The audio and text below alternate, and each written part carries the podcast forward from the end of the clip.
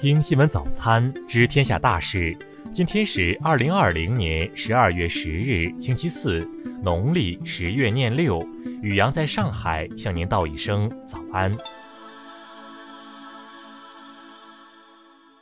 先来关注头条新闻：美国会又出变数，共和党领导层否认承认拜登为当选总统决议。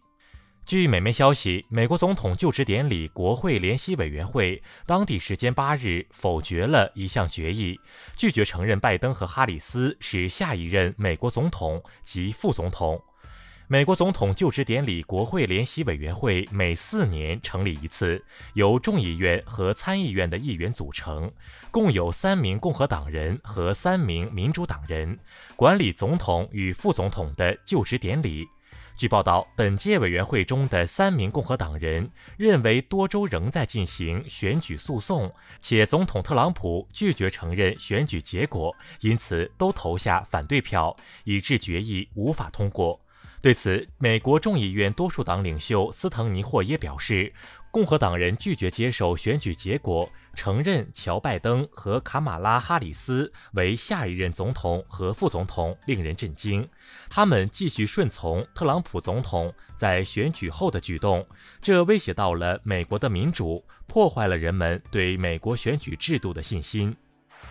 再来关注国内新闻，外交部昨日就联合国大会再次高票通过涉人类命运共同体外空军控决议一事表示，呼吁各方本着构建人类命运共同体理念，尽早启动谈判，并达成外空军控条约。国家统计局昨日公布数据显示，十一月份全国居民消费价格同比下降百分之零点五，时隔十一年再次出现负值。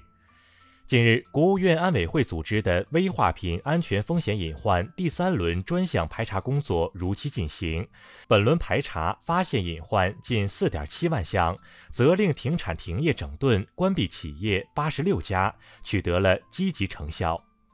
教育部消息，为做好疫情常态化下的防疫组考工作，将原定于十九日开通的硕士研究生招生考试准考证下载打印服务提前至十日。公安部昨日介绍，自今年年初开展全国命案积案攻坚行动以来，截至十二月八日，共破获命案积案五千二百八十一起，其中二十年以上的积案两千四百七十六起。占百分之四十六点八。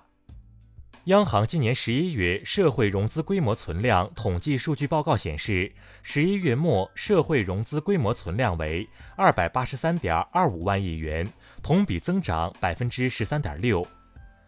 交通运输部日前发布通知指出，在推动出台农村公路路长制政策措施的基础上，尽快完善路长制运行机制，确保到二零二二年覆盖县乡村道的路长制全面建立。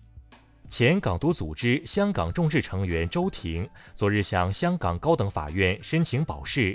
法官认为，申请人没有显示极高或合理上诉成功机会，决定拒绝其保释申请。再来关注国际新闻，美国大选的安全港期限八日到来，此后经过认证的选举结果将免受进一步的法律纠纷。目前，大部分州已完成大选结果认证，预计拜登将胜选。美国财政部当地时间八日宣布对伊朗驻也门胡塞武装代表和伊朗穆斯塔法国际大学实施制裁，理由是其参与圣城旅相关活动。美国国会众议院八日通过年度国防授权法案，无视了总统特朗普一再发出的否决威胁。联合国副秘书长近日在联大新冠疫苗应对特别会议指出，联合国正在动员调集二百八十亿美元，为所有人提供疫苗。日本环境省一项调查显示，自七月开始实施塑料购物袋有偿化后，逾七成民众表示购物时未使用商家提供的购物袋。英国八日正式启动辉瑞新冠疫苗接种工作。据外媒最新消息，有两名英国卫生工作者在接种后出现了过敏症状。当地时间九日，巴西高尔航空公司让波音737 MAX 型客机重返天际，成为全球第一个在商业航线上恢复使用该机型的航空公司。据外媒报道，可口可乐、百事可乐和雀巢已连续三年被评为全球最大的塑料污染者，被指在减少塑料废物方面零进展。再来关注社会民生新闻，成都市郫都县官方昨日发布消息称。九日内，该区所有幼儿园、小学、初中、高中、职业学校都要完成全体师生免费核酸检测，除中风险地区外的师生都要佩戴口罩进行正常教学。河南省鹤壁市昨日召开新闻发布会通报称，该市山城区五件进口带鱼外包装新冠肺炎核酸检测结果呈阳性，商品未销售已被封存。浙江省疫情防控工作领导小组办公室昨日表示，考虑到疫情尚未远去，会议等室内聚集性活动人数原则上仍应控制在三百人以内，尤其审慎举办涉外聚集性活动。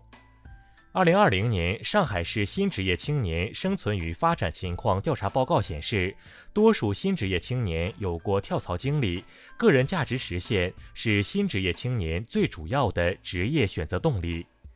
近日，男子王某转发成都确诊病例赵某某身份信息，严重侵犯他人隐私，造成不良社会影响。目前，王某已被成都警方依法予以行政处罚。再来关注文化体育新闻，CBA 常规赛继续进行，新疆队一百一十八比一百一十一成功复仇辽宁队，山东队一百一十九比九十三战胜青岛队。中国女子排球超级联赛六强赛昨日进行，卫冕冠军天津队三比零横扫上海队，两队携手江苏队均提前一轮确定四强席位。自然期刊最新论文称，中国研究人员通过一项基因组测序分析，揭示了驴的驯化过程。全基因组数据表示，所有现代家驴至少在六千年前有一个共同祖先。近日，中国科学院东南亚生物多样性研究中心在云南新平发现一种姜属植物新种紫唇姜。以上就是今天新闻早餐的全部内容。如果您觉得节目不错，请点击再看按钮。咱们明天不见不散。